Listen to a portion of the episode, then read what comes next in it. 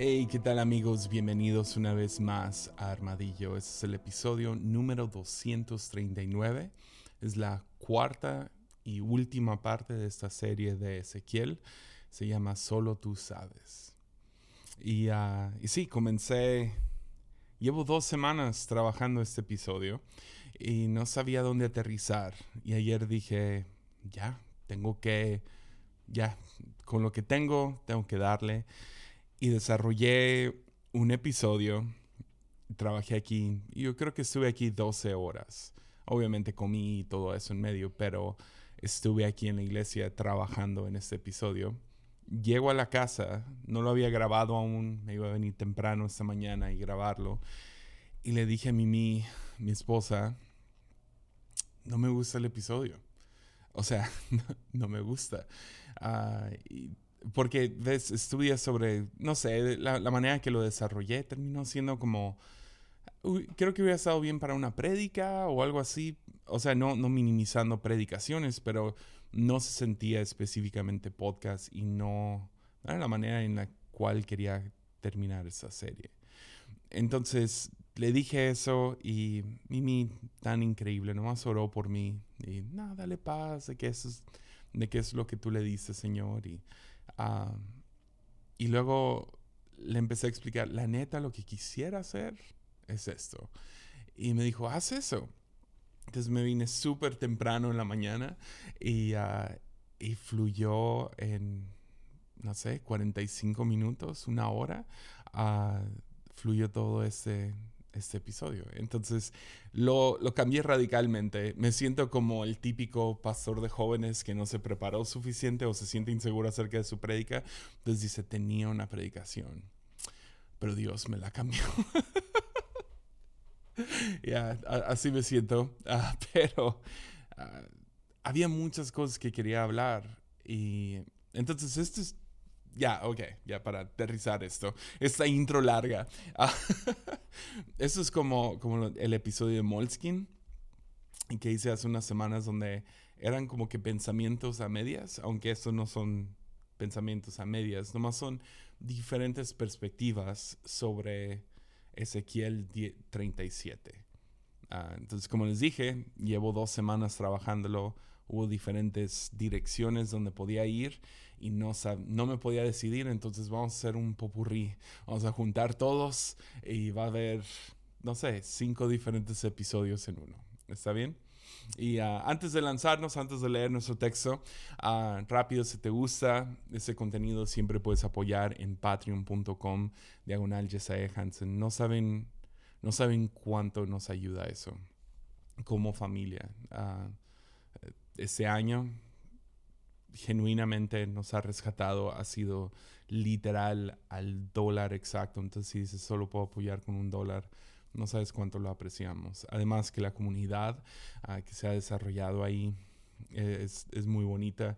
Acabamos de tener nuestro Zoom y uh, hubo dos, tres que, que han estado apoyando pero no se habían unido y uh, eso siempre me hace interesante. Uh, fue muy chido verlos y, y hay un montón de episodios exclusivos si das un poco más. pero, pero la neta, primeramente gracias a todos los, los que apoyan en Patreon. Armadillo no existiría. O sea, ya no, ya no. Ah, me hubiera dedicado a otras cosas. Pero es por ustedes que que puedo seguir sacando este contenido completamente gratuito. Y ellos saben, ah, los episodios exclusivos no son tan buenos como los que sacamos acá, ah, pero ellos saben que están patrocinando esto para no, no tener que dedicarme a otra cosa, sino puedo, puedo desarrollar esto. Entonces los aprecio un montón y si tú quieres ser parte, puedes, puedes serlo desde un dólar al mes. Es lo mínimo que Patreon nos deja ah, tenerlo y hay, hay beneficios a dar un dólar. Y, ah, y si das más, hay más beneficios. y, uh, y sí, siempre nos apoyan compartiendo esto. entonces sí, chido. Muchas gracias. Y sí, entremos, última parte de esta serie de Ezequiel, profeta, los antiteístas.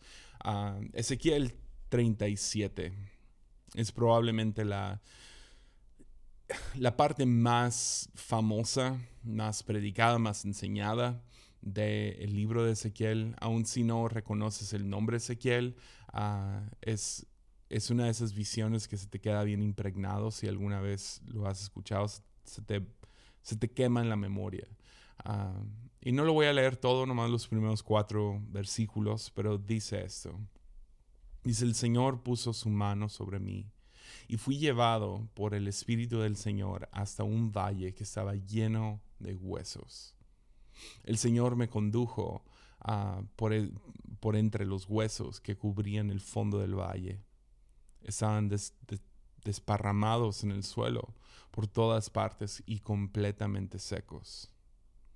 Luego me preguntó, Hijo de hombre, ¿podrán estos huesos volver a convertirse en personas vivas?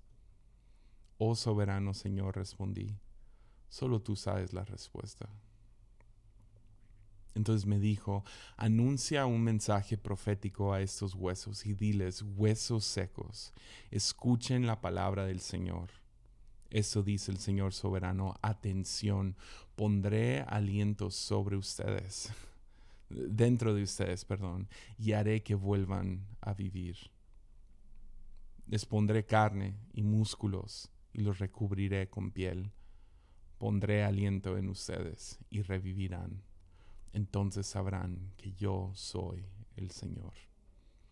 Y esta visión continúa con Ezequiel presenciando uh, o viendo cómo, cómo, Dios sopla sobre, sobre sus huesos secos, se levantan y, no sé, te puedes imaginar, se me hace tan perfecto que este, que este episodio va a salir justo en el Día de los Muertos aquí en México y uh, hace dos días fue Halloween. Es como están uh, de película de terror, están de, de, de no sé, esos momentos en esas películas, no sé, se juntan todos los esqueletos y se les cubre de músculos y piel y los intestinos y lo que sea, y luego Dios sopla sobre ellos y tienen vida. Y la conclusión es que se convierten en un gran ejército. Entonces, como les dije, tenía todo un, un episodio completo acerca de Ezequiel.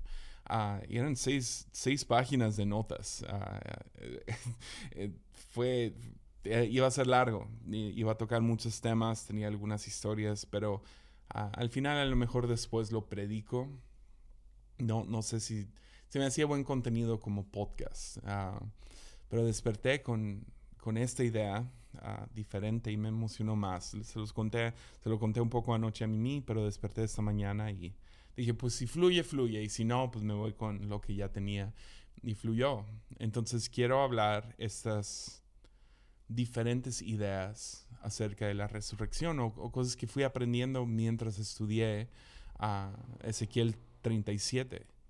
Y la primera, uh, no más déjame decirle eso a predicadores, roben predicaciones, ya, vayan y busquen otros, qué es lo que otros predicadores dicen acerca del tema y, uh, y si funciona, si la bala cabe dentro de, de, la pistola, dispara.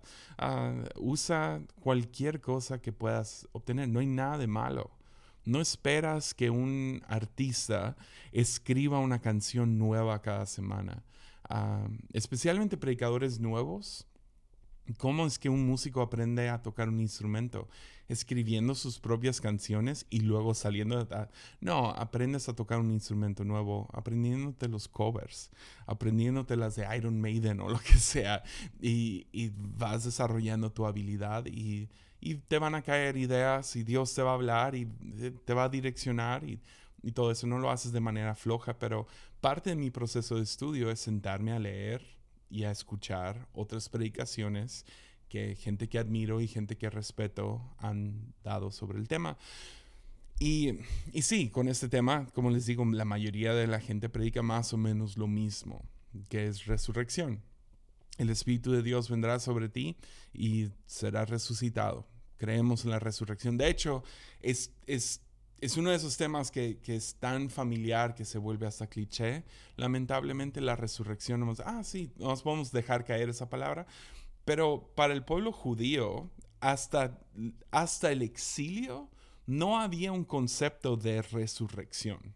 Ah, hay como que vistazos, pero el concepto de resucitar realmente no, no, viene hasta Daniel y Ezequiel. Daniel aparentemente fue el primero que declaró resurrección, que, que ese concepto iba a suceder, Ah, pero Ezequiel es el que nos trae esta imagen de todos los huesos juntándose y lo que sea, y, Dios soplando vida, dando a entender que va a haber una resurrección. Y claro que nosotros ahora, dos mil años después de Cristo, ah, tenemos eso bien impregnado en nuestra cabeza y en nuestro corazón. Nuestro Salvador murió y resucitó. ¿Para qué? Para traernos a nosotros vida. Es más, antes de su muerte y resurrección, resucitó a varios muertos, Lázaro siendo el más famoso, una niña que le dijo, Talitacum, a un joven, hijo de una viuda, resucitó a ese joven. Y en su resurrección resucitan un montón de muertos. Eh, y, vemos que en todo el Nuevo Testamento hay este concepto de resurrección, pero la promesa es que todos seremos resucitados un día. Eh, esa es la segunda venida de Jesús. Por lo menos ahí es donde empata esta segunda venida de Jesús para mí. Es, va a haber una nueva tierra, va a haber una resurrección.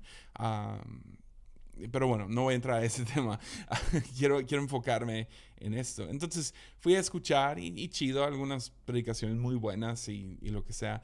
Entonces cada vez me pasa lo mismo. Empiezo con, ok, que están diciendo como que los predicadores chidos, ah, ok, sí, uh, está buena esta, esto, y, luego, ah, pues, obviamente no te robas lo más famoso porque luego te cachan.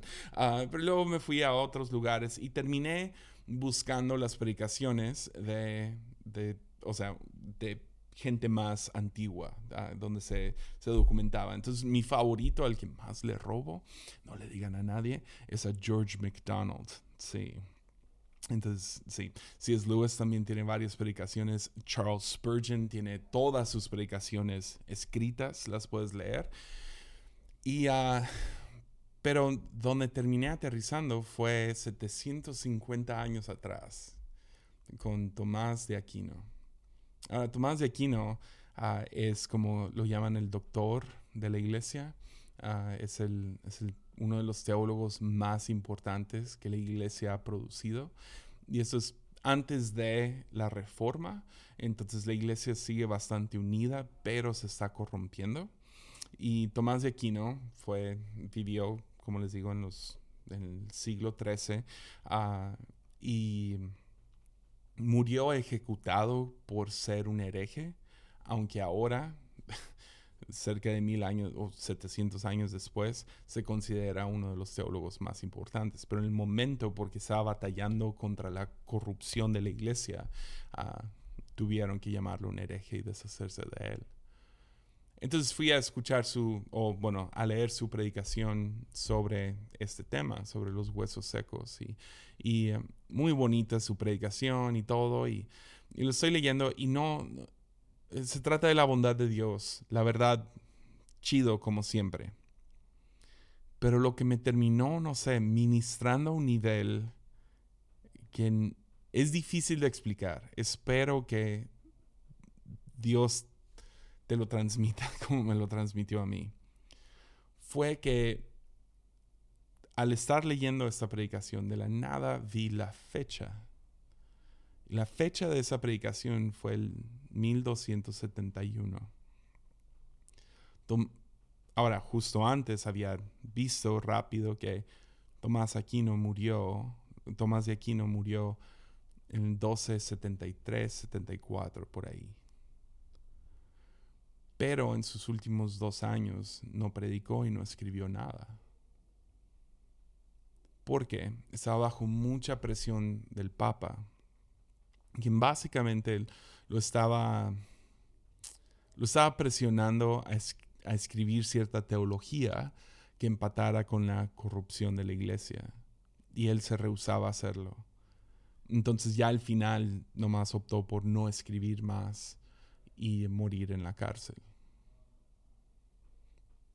Entonces estoy leyendo esta predicación que dio y es parte A, parte B, porque así era en aquellos tiempos. Ibas a la iglesia en la mañana, escuchabas la primera parte de la predicación y luego pasaban la tarde juntos, comían juntos, todo, todo chill, chill y luego regresaban a escuchar la segunda parte de la predicación.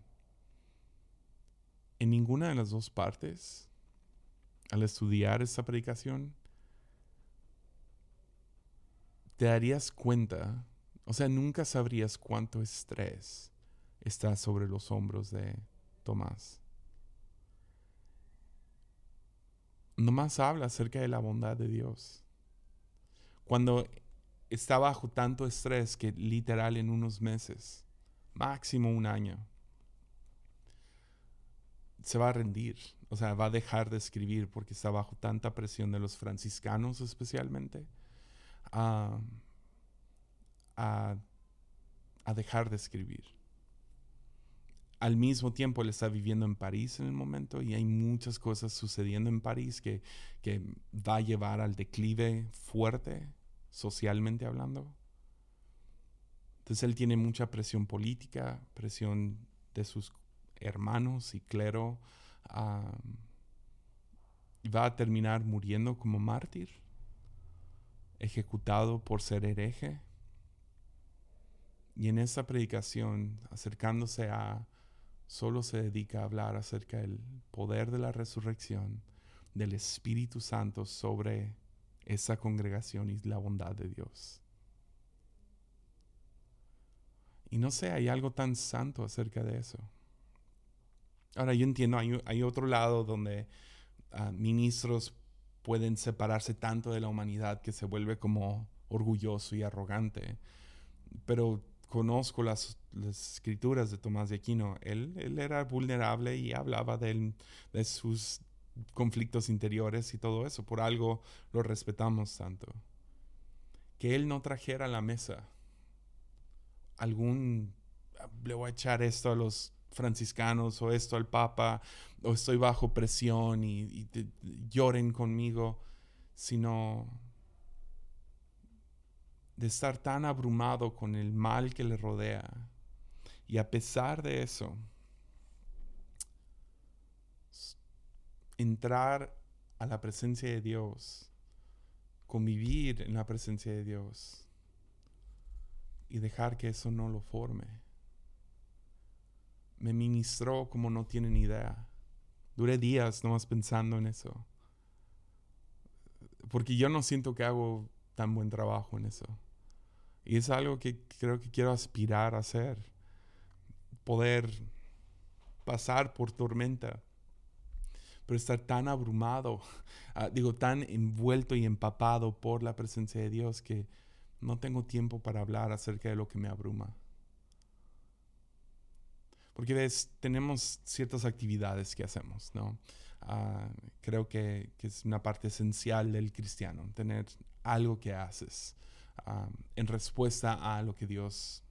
Y, a veces eso se ve como ministerios de compasión, a veces se ve como eso de Tomás de Aquino, es más teológico y filosófico y ah, predicación o profetizar o algo así. Entonces tienes, tienes cosas que haces, hay actividad cristiano, podrías llamarlo. Y sea cual sea la, actividad en la cual estamos involucrados, debe ser guiada por la actividad de Dios en nuestras vidas. ¿A qué me refiero? O sea, que, que, estás tan empapado de la presencia de Dios, que eso es lo que guía la actividad que haces en su nombre. O de lo contrario, esa actividad es meramente vanidad. Y sí, muchos líderes tenemos la mala costumbre de hacer todo acerca de nosotros. Y no sé, me trajo mucha convicción, porque sé que en los últimos episodios, este último año, sí ha sido muy difícil y sigo metiéndome a mí en todo, en vez de hablar acerca de qué tan bueno es Dios.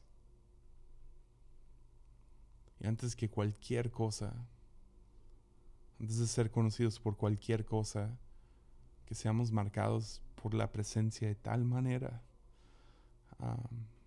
que somos conocidos como gente de oración. no sé, Tomás de Aquino para mí es, es un modelo, representa huesos vivos. alguien que modeló qué, cómo se ve que la presencia de Dios esté sobre ellos.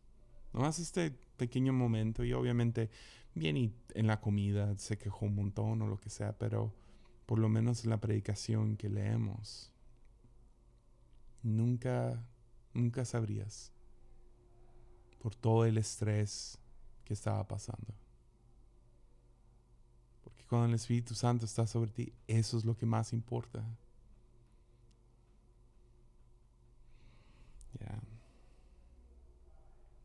Y no, no, quería dejar pasar Ezequiel sin mencionar eso. La otra es, uh, y esto es obvio, pero creo que alguien tiene que escuchar eso. no fue tan obvio para mí, pero siento que ya, ya, es como una vez que ya que lo ves, dices, oh, pues sí, ¿verdad? Ah, pero resurrección, cuando hablamos acerca de resurrección, implica un cuerpo nuevo. Ya. Que, que suceda una resurrección implica un cuerpo nuevo. Entonces eso significa que eh, cuando suceda la resurrección, nuestra fe es que no, si no sé, te falta un dedo, que no vas a resucitar faltando ese dedo. Ah, Jesús sí regresó con cicatrices y tuvo su, su hoyo en el costado, pero creo que el que vamos a resucitar en cuerpos divinos, cuerpos que Dios nos va a dar. Y creo que va a ser material, ¿no? No creo que van a ser fantasmas ahí flotando. Va a haber algo humano dentro de eso. Pero creo que eso implica también, o sea, más, más que, ah, ya una idea, un, un, debate o lo que sea acerca de cómo va a ser el cuerpo restaurado, el cuerpo divino, el cuerpo nuevo, renovado, resucitado.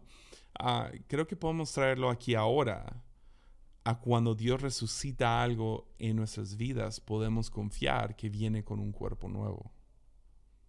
Ah, ¿A qué me refiero? Pues Ah, vayamos, perdonen, yo sé que no todos trabajan en la iglesia, ah, pero y es, sí es una serie para los antiteístas, entonces ah, para aquellos que tienen, no sé, problemas con la iglesia, nomás escúcheme por un momento. Desde la pandemia para acá, entusiasmo hacia la iglesia definitivamente se ha reducido. O sea, no nomás como que los eventos, a lo mejor no atraen a tanta gente o gente no está como que, ah, voy a ahorrar todo el año para ir, para viajar a otros estados, para ir a tal evento, a escuchar tal predicador o tal músico. Eh, ¿Eso qué? ¿Verdad? O sea, lo que importa es la iglesia. El entusiasmo acerca de iglesia, no nomás lo hemos sentido aquí en la fuente, nuestra iglesia, sino en cada iglesia que he visitado desde la pandemia. Parece ser la misma historia. Ah, regresamos, pero no fue lo mismo. Muchos voluntarios, es más difícil, no sé, tenerlos aquí dentro involucrados en la iglesia, tienes ah, mucha gente nueva, gente de mucho tiempo se fue, uh, entusiasmo por la iglesia ha cambiado, se ha visto también en, en el dinero de la iglesia, o sea, no hay ninguna iglesia que yo conozca en este momento que financieramente les está yendo mejor que antes de la pandemia, a menos de que se haya plantado durante la pandemia y no hay como que un contraste. Esa sería la, ah, la manera que lo diría. Ah, pero ha disminuido el entusiasmo hacia la iglesia. Ah, y eso viene sin la pandemia, pero también son todos los escándalos de iglesia que han sucedido. O sea, parece que cada mes hay otro pastor, otro ministro, otro músico que dices, ¿qué pasó aquí? o sea, ah, ya sea alguna, alguna falla en su moralidad sexual, alguna falla en su manejo de dinero, alguna falla en lo que dijo desde el púlpito y que sigue haciendo. Ah, salen historias de detrás de cámaras de que eran líderes abusivos, etc. La otra es crisis financiera. Ah, es, es difícil no pensar en dinero cuando no lo tienes. Entonces mucha gente ha optado por enfocarse más en su trabajo en vez de, de estar en la iglesia. Y también creo que, han despertado de que a lo mejor no se trata de, eh, ir a la iglesia no te va a dar más dinero. Ya, obvio, pero bueno, uh, y luego pues el estrés mundial y uh, la iglesia para muchos se ha vuelto algo secundario. Si puedo tomar vacaciones, me voy a ir rápido, ¿no? Falta el domingo, estoy cansado esta semana, etc. entonces eso ha, hecho que la mayoría de pláticas entre pastores ah, usualmente es modo que vamos a hacer. ¿no? Es, más o menos como se siente, qué están haciendo ustedes. Y entonces empiezan a implementar cambios drásticos. Algunos, me, ha dado risa esta, esta frase, pero dicen, vamos a regresar a las sendas antiguas. Y es como, ok, Ah, ¿Qué es antiguo? ¿no? Para muchos antiguo es 2004. Tomar to, eh, cantar toma, tómalo, toma, tómalo de Hilson. Ah, eh, vamos a regresar a las sendas antiguas de hace 10 años. Ah, eso no es antiguo, no más quiero decirlo, eso sigue siendo moderno. Cualquier cosa de más o menos 1960 para acá es bastante moderno. La iglesia es vieja. Entonces regresar a sendas antiguas, ya, hay hay cosas más antiguas. Pero bueno, regresar a sendas antiguas, cambios drásticos en cómo hacen, nosotros implementamos un cambio muy drástico en nuestra iglesia este, este último año. Uh, otros han optado, otros pastores han optado simplemente por renunciar. Pero hay una como que un... Ah, hay como que una preocupación, si somos honestos, entre muchos pastores la preocupación es la iglesia se está muriendo. Y cuando se, pasó la, la batuta a esa generación y de la nada vemos un declive enorme en entusiasmo, para muchos es asistencia, para muchos es falta de dinero, que eso implica que no puedes hacer lo que antes se hacía, eh, es, difícil. Entonces hay una urgencia en pastores de qué se hace y algunos optan por rendirse, pero el consenso es la iglesia se está muriendo, la iglesia cristiana se está muriendo, el cristianismo se está muriendo. Y entiendo que eso puede dar miedo. Entiendo eso. Pero gloria a Dios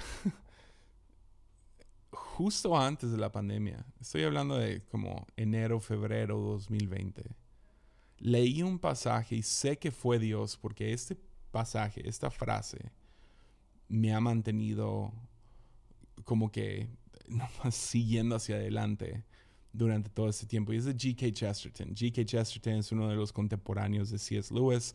Escribió el libro Ortodoxia. Es uno de los top pensadores modernos de la iglesia cristiana. Ah, ya falleció hace unos años, pero G.K. Chesterton dijo esto acerca de la iglesia o acerca del cristianismo y me, ha, salvado de muchas. dice lo siguiente, dice la, la cristiandad ha experimentado una serie de revoluciones y en cada una de ellas el cristianismo ha muerto. El cristianismo ha muerto muchas veces y ha resucitado, porque tenía un Dios que conocía el camino fuera de la tumba.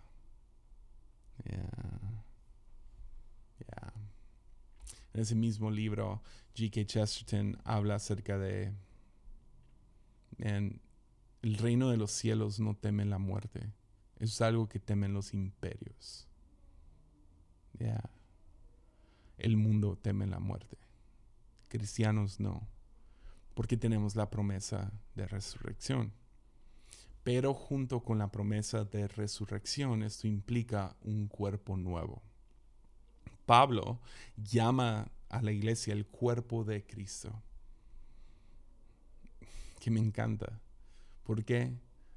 Porque cada vez que ha fallecido la iglesia, que ha muerto la iglesia, que ha pasado. Si tú lees la historia del cristianismo, hay distorsiones, hay corrupciones, hay el fin del mundo ha sucedido quién sabe cuántas veces para la iglesia. Se mantuvo vivo por diferentes comunidades pequeñas, allá remanentes que, que mantuvieron la cosa andando. Pero vez tras vez ha muerto la iglesia.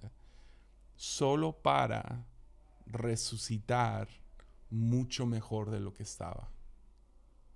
O sea, los que dicen, quiero regresar a las sendas antiguas, digamos, hechos. O sea, a lo mejor hay un periodo muy breve en la historia de la iglesia donde, oh, parece que las cosas van bien. Ah, la mayoría de la, historia de la iglesia, especialmente después de que agarraron poder político, es está darks. está oscuro. Eh, no, no es algo bonito. Ah, claro que hay muchas cosas bonitas, los místicos, los, las comunidades, los, hay, hay héroes de la fe. Hace, ahorita estamos celebrando 500 y feria de años desde la reforma cristiana. Ah, chido, eso fue una muerte y resurrección. Ah, entonces, todo el tiempo la iglesia muere y resucita, resucita con mejor cuerpo. Ahora, eso no nomás es cierto acerca de la iglesia, eso es cierto, eso es cierto acerca de nuestros sueños. No sé cuántos sueños en mi vida a lo mejor unos tres, cuatro, cinco sueños, que eran sueños profundos, que yo sentía esto es de Dios, han muerto. Pero varios de ellos ya resucitaron, pero se ven mejor que nunca, como yo nunca me lo hubiera imaginado. Hay relaciones que mueren y resucitan, pero ahora con un tinte que dices, esto es más profundo que, que antes. Eso es cierto acerca de finalmente nuestra propia vida.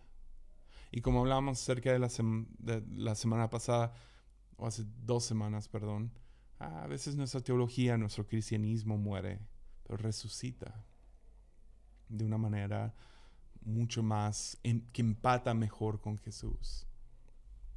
Y sí, va a ser cierto acerca de nuestra propia vida. Algún día vamos a morir pero tenemos la esperanza de resurrección. Y esa resurrección vendrá con un cuerpo restaurado.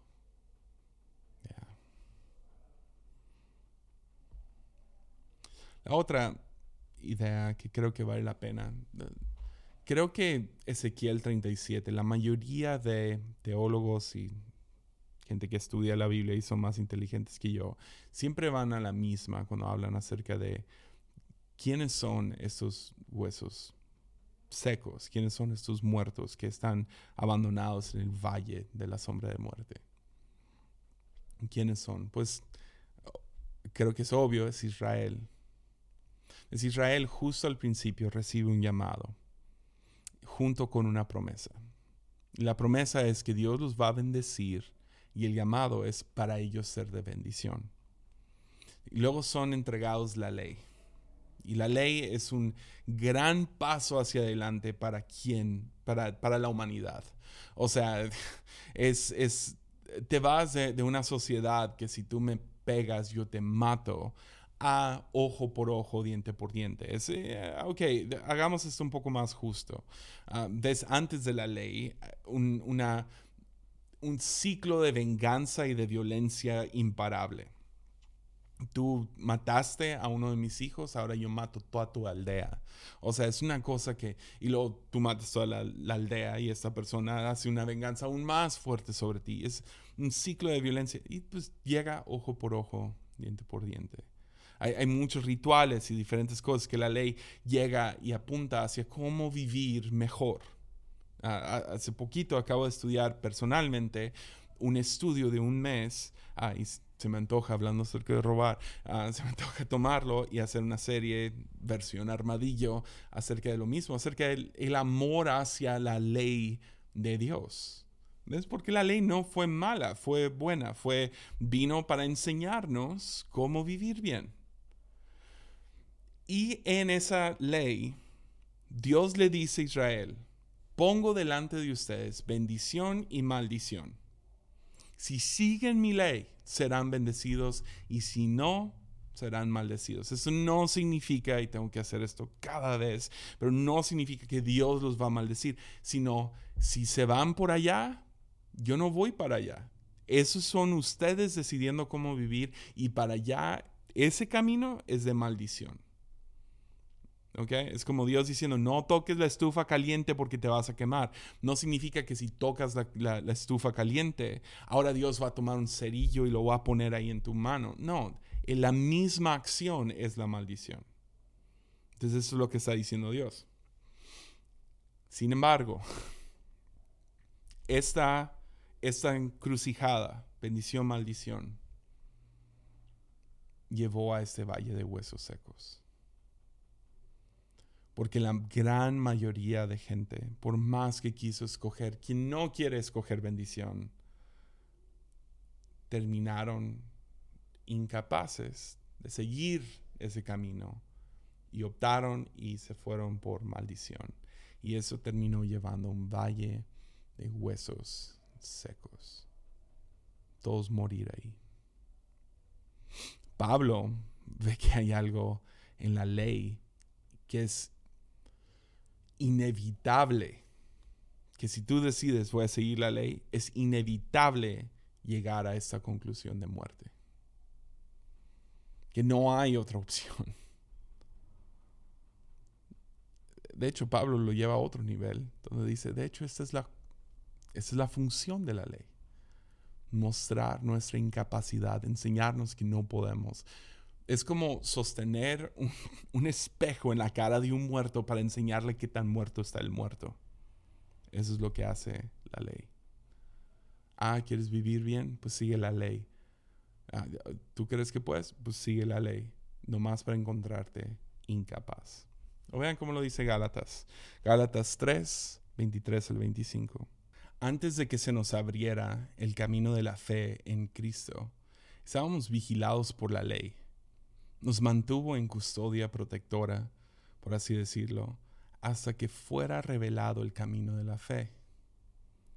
Dicho de, de otra manera, la ley fue nuestra tutora hasta que vino Cristo nos protegió hasta que se nos declarara justos ante Dios por medio de la fe.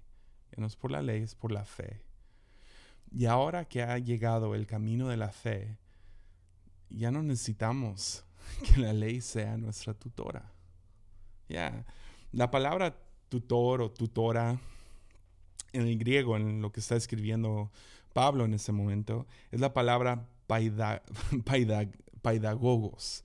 Y uh, paidagogos eh, era una persona muy similar a tutores hoy en día, entonces no tengo que explicarlo tanto, pero existían estos paidagogos que familias más adineradas o a lo mejor media clase, uh, si salían a trabajar mucho los papás, contrataban como que un tutor, un paidagogo, que caminara lamentablemente más con niños, casi nunca con niñas, pero con los niños estaban al tanto de ellos 24/7, o sea, 24 horas al día, 7 días a la semana, no se despegaban de los niños y lo que hacían era los preparaba para ser ah, adultos, para ser hombres, ¿no? Entonces les enseñaban modales y, cómo se trata la gente y ah, dormían en el mismo cuarto y ah, no podían salir los niños a jugar sin su pedagogos y, uh, y estaban aparte de educarlos y todo lo demás, ¿no? Estaban ahí encima de.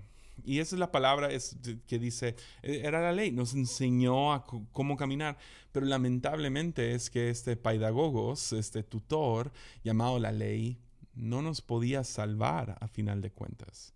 Nomás vino para enseñarnos qué, enseñarnos que somos incapaces de salvarnos a nosotros mismos. Entonces la función de la ley fue enseñar qué tan muertos estábamos. Y cuando llegó Jesús, es la revelación máxima. ¿Ves? He dicho esto varias veces donde, donde, o sea, Jesús es nuestro Salvador, pero también es nuestro prototipo a seguir. Nos enseñó quién es Dios. Entonces, por todo el Viejo Testamento, ves vistazos, flachazos de quién es Dios, pero realmente no sabemos, no tenemos una revelación completa de quién es Dios hasta que llega su Hijo. Jesús es Dios en carne y hueso caminando entre nosotros, enseñándonos el corazón del Padre. Ya. Entonces, si quieres conocer a Dios, no conoces a Dios como, como el que da la ley, eso no es, es una, es una versión, podrías llamarlo, es como la luna en la noche. Ilumina suficiente para más o menos encontrarte, pero no es, no es la revelación completa. Los, los, los profetas como Ezequiel llegan como las estrellas en la noche, que si los sabes leer, ah, te pueden apuntar hacia algún norte y, la revelación de quién es Dios se va, va progresivamente, van aprendiendo más y más cosas acerca de Dios hasta llegar a Jesús, quien es como el sol. Entonces, si tienes la ley y, Moisés es como, como la luna, los profetas son como las estrellas, pero Jesús es como el sol, que viene a revelarnos y a darnos vida y vida en abundancia por medio de su Espíritu Santo. Entonces la ley, en el camino de lo que es la fe, se vuelve obsoleta. Y si te ofende esa palabra, porque sé que a muchos les ofende la palabra de, ay, entonces, pues, entonces tú nomás eres pura gracia y no quieres decirle a los muchachos que se porten bien. La Biblia misma llama la ley obsoleta. Hebreos 8:13 el, el, autor o la autora, porque no sabemos quién lo escribió, entonces me gusta pensar que fue una chica, dice, cuando Dios habla de un nuevo pacto, quiere decir que ha hecho obsoleto al primero, el cual ha caducado, o sea, y pronto desaparecerá. ¿A qué se refiere? La, la, la ley vino, y gloria a Dios por la ley, pero es como una sombra de lo que realmente necesitamos.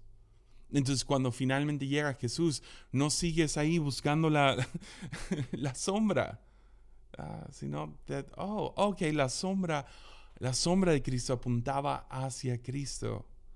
Es Cristo el que da vida y vida en abundancia. Entonces, la ley es como intentar buscar la vida tú mismo. Ah, aquí, ok, aquí está el manual, averíguale. Pero te das cuenta que no puedes. Y Ezequiel nos revela algo radicalmente diferente a este concepto de la ley. Los huesos necesitan el aliento de Dios mismo, lo cual se cumple en Hechos 2 cuando Jesús derrama el Espíritu Santo sobre toda carne. El nuevo pacto es de vida el, pasado que lleva a la muerte es uno de trabajo, trabajo, trabajo, haz, haz, haz. El nuevo pacto es descansa y confía. Confía que es, es un sinónimo de ten fe. Confía. Confía en el amor de Dios, confía en sus obras, confía en su salvación, de que no hay absolutamente nada que tú puedes hacer para salvarte a ti mismo. Entonces lo recibes como un regalo.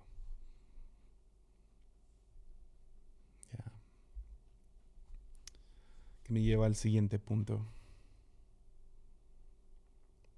Los huesos secos regresan a la vida, pero por su aliento, por su espíritu. Y sabemos que Ezequiel 37 sí está conectado con el día de Pentecostés todos están de acuerdo con esa. Vendrá un día que el Espíritu Santo vendrá y soplará vida en nosotros. Y he estado pensando en esto. Ah, me, encanta cómo regresan como un ejército. Se regresan con un, propósito detrás. No nomás es resucitarlos, sino hay algo más ahí. Y, uh, y hoy sabemos que ese ejército es para pelear una guerra espiritual. Pues no peleamos contra carne y sangre, sino contra huestes, potestades, etcétera, principados y potestades. Hacemos guerra espiritual. ¿Y cómo hacemos guerra espiritual? Con los dones del Espíritu los frutos del Espíritu. Sé que voy rápido, pero quiero mencionar mucho Espíritu, Espíritu, Espíritu. Hace poco un, un amigo me estaba preguntando, ¿cuál es la diferencia entre cuerpo, alma, espíritu? Ah, porque él, él entendía, igual que, o sea, creo que es obvio, cuerpo es lo material, ¿no? Son nuestros órganos, es nuestra piel, es, es lo material de nosotros. O sea, los cinco sentidos, ¿no? Lo puedo tocar, oler, probar. O sea, tenemos sentidos físicos. Y luego tenemos nuestra alma, lo cual la mayoría están de acuerdo. Nuestra alma es nuestra personalidad, es, es quién eres, es tu esencia, ah, es tu risa, es tu llanto, es, es, es, quién eres tú, tu número de enneagrama o como quieras ponerlo. Es tu esencia, ¿no? Tu alma es quién eres. Pero ¿qué es esto de espíritu entonces? O sea, si ese es tu alma, entonces ¿cuál es tu espíritu? Pues espíritu, ah, la palabra es neuma, de donde sacamos la palabra neumático. que es un neumático? Es este hule lleno de aire. Jesús describió al espíritu como viento, como aliento todo el tiempo. La Biblia lo describe de esta manera. Porque como hablamos en los primeros episodios de Armadillo, el espíritu es la cosa detrás de la cosa. Es, el, es la energía detrás que empuja todo hacia adelante. Es, es, es la motivación por la cual haces cosas. O sea, aún en nuestro lenguaje lo usamos. Ah, tiene buen espíritu esa persona. Ah, eh, un espíritu competitivo, ¿no? Es, es, esa cosa que nos impulsa y nos... sí, nos impulsa hacia adelante a hacer lo que hacemos. Alguien sin espíritu es alguien que está muerto o no avanza, está deprimido, está... Ya. espíritu es lo que anima la acción. Ah, no nomás de ánimo, es, de, es, lo que, es el, la energía, la gasolina detrás de la acción que estás tomando. Ahora podemos ver en la Biblia, podríamos, podríamos hacer todo un episodio acerca de esto. Ah, y lo he hecho, puedes ir aprobando los espíritus, es uno de los primeros episodios. Pero puedes hacer la cosa correcta con el espíritu equivocado. Y uno de los mejores ejemplos de esto se encuentra en Hechos 16, donde Pablo y Silas están yendo a predicar el Evangelio y una niña endemoniada los persigue por tres días, anunciando detrás, diciendo, estos son hombres de Dios, escúchenlos a ellos. ¿Es la acción correcta? ¿Estaba mintiendo? No. Es como una evangelista pero había un espíritu equivocado en ella, un espíritu malo en ella, impulsando esta acción que a pesar de ser buena, venía con un espíritu equivocado, espíritu malo. Entonces, a veces las cosas mueren porque tienen un espíritu equivocado. La promesa es que con resurrección se resucita con un espíritu correcto una motivación correcta detrás, una energía animadora a la acción que es correcta. Porque también a veces podemos equivocarnos con el espíritu correcto, ¿no? Porque son dos cosas diferentes. Puede ser lo correcto con el espíritu equivocado. Conocemos un montón de gente así. Pero también puedes ser alguien lleno del Espíritu Santo y equivocarte es lo, es lo que te impulsa. Entonces sí, hace años, ah, siendo pastor de jóvenes, ah, empecé a despertar a la noción, eh, no me lo van a creer, pero genuinamente no creía, cuando estuve pastoreando jóvenes los primeros años, no creía que había más grupos de jóvenes en México. Dije, no, no hay. Iglesias no tienen eso.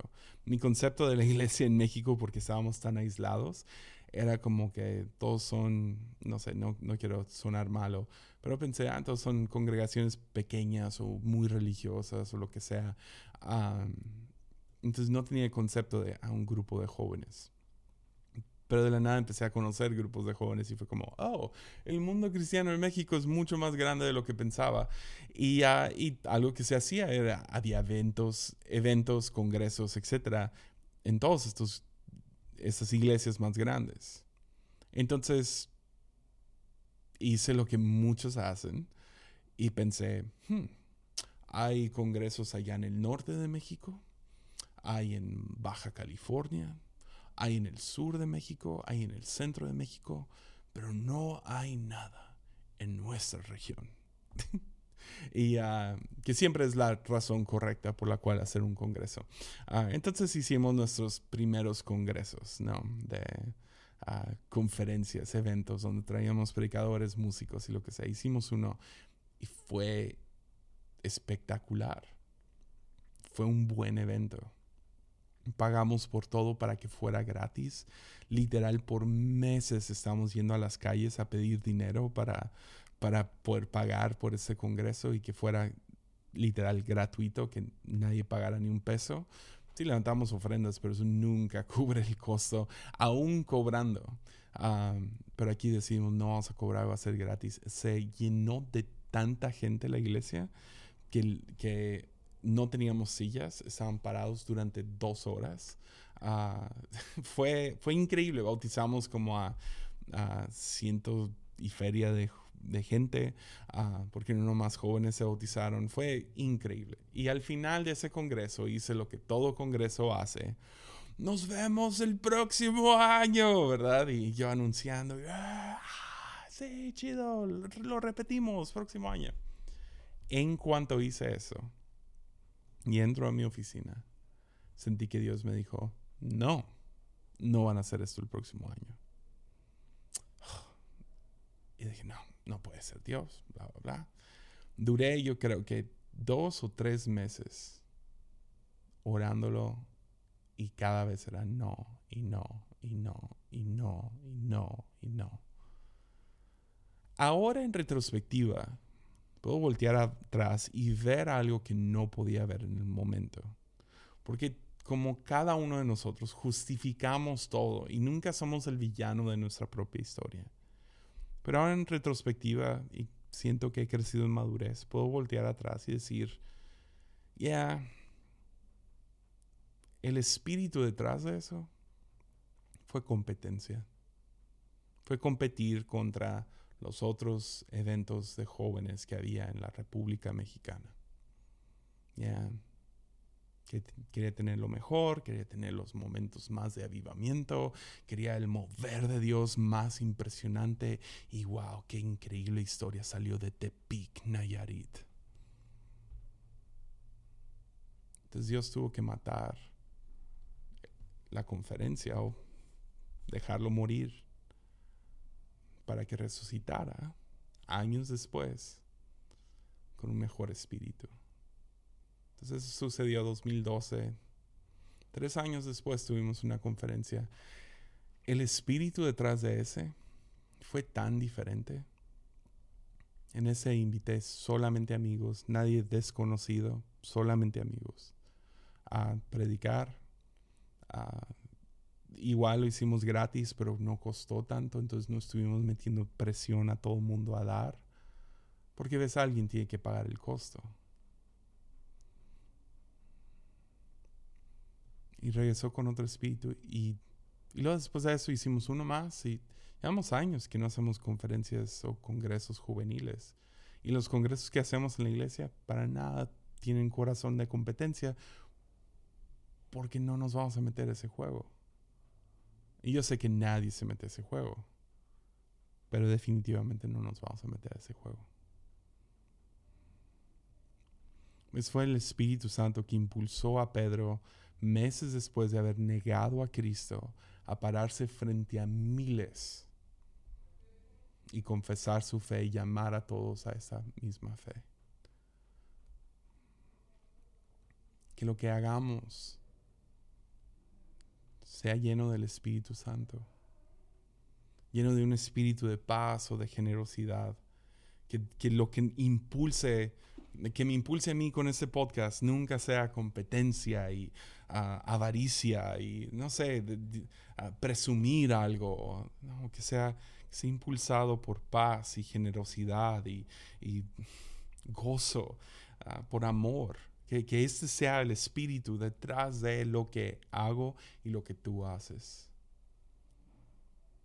Porque para qué regresar algo a la vida si no tiene el espíritu correcto en él.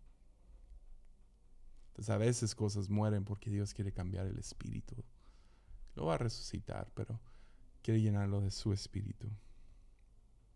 Ya, de su, no sé, gasolina, de su espíritu animador, de su vida.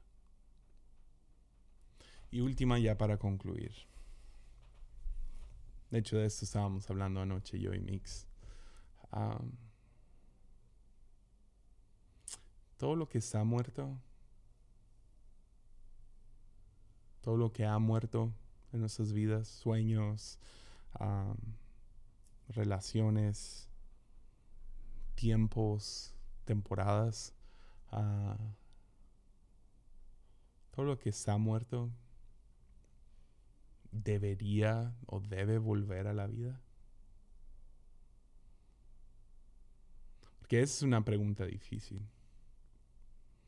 Porque puedes ver la vida de alguien más y decir, oye, no manches, no regreses con tu ex. Pero es difícil verlo en nuestra propia vida.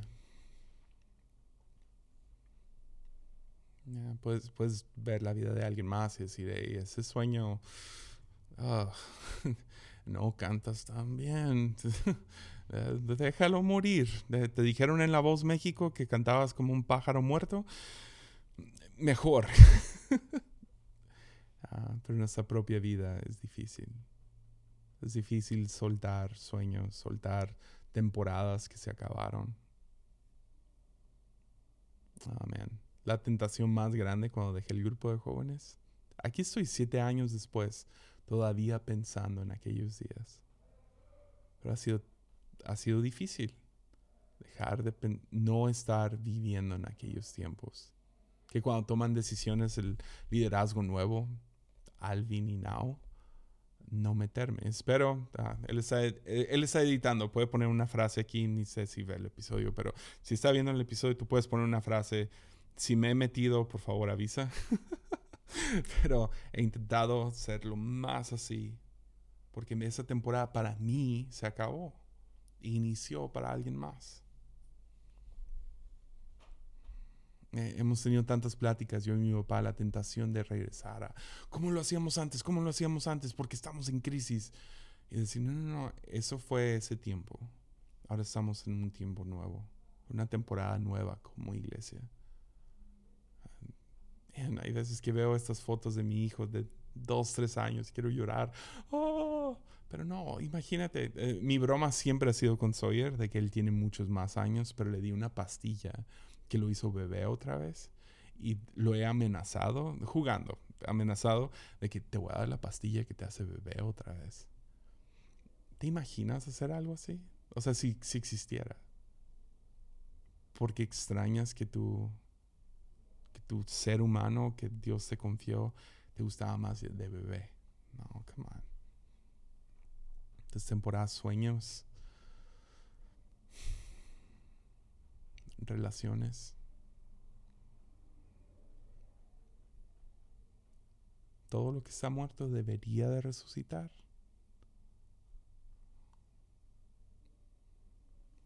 Y creo que la única respuesta de fe que existe es la que hizo Ezequiel. Señor, solo tú sabes. Solo tú sabes yo voy a confiar que mi tiempo en tal iglesia se acabó. Yo voy a confiar que mi relación con tal persona se acabó. Yo voy a aceptar que mi sueño ya se murió. Voy a aceptar que esa temporada se acabó. O también al mismo tiempo, Señor, si tú lo quieres resucitar, solo tú sabes cómo. Hay una amistad, hay un hay una manera de regresar con el ex. Hay una manera de empezar una nueva vida, pero donde no perdí todo. Señor, solo tú sabes. Y voy a confiar en ti. Y si me invitas a declararlo y profetizarlo sobre esos huesos secos, dale. Pero si no, tú sabes por qué que hay algunas cosas por la bondad de Dios que no revivirán. Y con eso vamos a concluir esta serie de Ezequiel. Espero que lo hayan disfrutado. La verdad es que dije todo lo que quería decir en los primeros tres episodios, pero, sí, fue divertido. Uh, sí quiero avisar, a próximas semanas están un poco complicados porque hablando de congresos tenemos el de nosotros. Ah, realmente no son congresos, son como reuniones familiares entre todas las La Fuente, uh, pero estamos bastante ocupados. Entonces, ah, a lo mejor voy a intentar de que salgan porque sí me inspiré con dos, tres ideas, pero pues, si se toma un break de una semana o dos, ah, es por eso, estamos ocupados. Pero les amamos un montón y nos vemos pronto. Y como siempre, ánimo.